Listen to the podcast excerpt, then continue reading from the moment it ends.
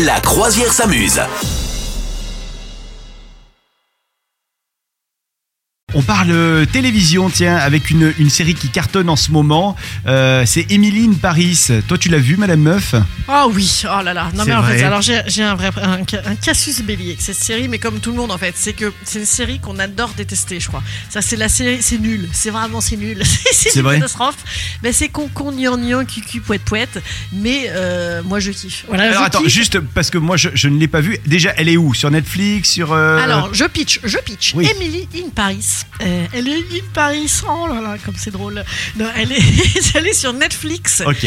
depuis. C'est la troisième saison là déjà. Ah ouais, quand Et même. voilà qu'on veut la quatrième, bon, qui est évidemment déjà signée. C'est un carton, c'est c'est Darren Star qui fait ça. Darren Star, c'est Sex and the City et compagnie. Mhm.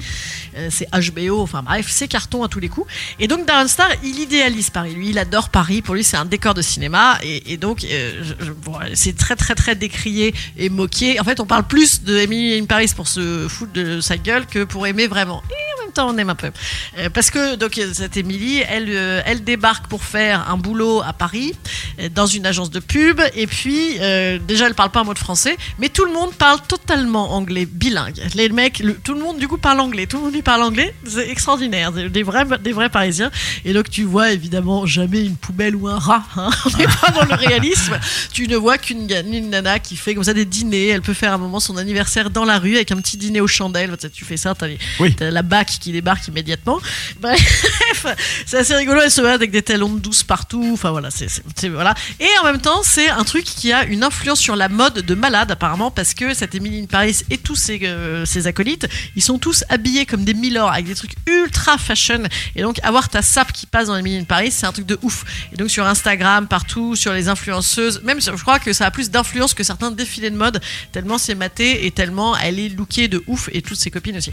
Voilà, un petit peu too much, hein, globalement. Il y a une française qui sort du lot qui est, qui est très cool, qui s'appelle Philippine Leroy-Beaulieu, c'est qui est une comédienne qui était assez second rôle en général, qui a une soixantaine d'années, Ouais. qui est assez classe, chouette et tout, qui a un super rôle dedans. Voilà, une femme entreprenante, indépendante et tout. C'est assez agréable à regarder, c'est le meilleur perso, je trouve.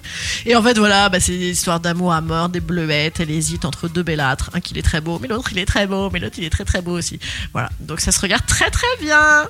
Emily in Paris sur Netflix. Moi, j'ai retenu. Tu m'as presque donné envie de la voir. Ben, tu Franchement. vois Mais Ouais, tu- C'est la fille, euh, c'est- c'est- pour, pour la petite histoire, c'est la fille de Phil Collins, euh, Lily Collins, la comédienne. Allez Hey, yes. Dis donc. Et alors, moi, quand tu m'as dit que c'était le, le, le- le même réalisateur ou la même réalisatrice que euh, Sex in the City, moi, tu m'avais Ouais. tu m'avais vendu le truc déjà. Ben ouais, mais c'est quand même carrément. Enfin, ça n'a rien à voir. Sex and the City, c'était ouf à l'époque. Bon, ça Ah a ouais, pris un c'était petit bien, coup de vieux.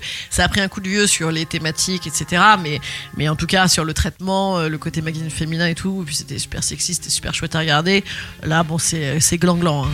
Est-ce que vous avez regardé Emily in Paris? Est-ce que vous attendez avec impatience la prochaine saison? Venez nous dire ça sur les réseaux sociaux, on vous attend. Et on est tous d'accord qu'on est pour le blond. Voilà. Alors, certainement, je ne Voilà. l'ai pas vu, mais certainement. Voilà. Oui, évidemment. Vous souhaitez devenir sponsor de ce podcast? Contact à lafabriquaudio.com.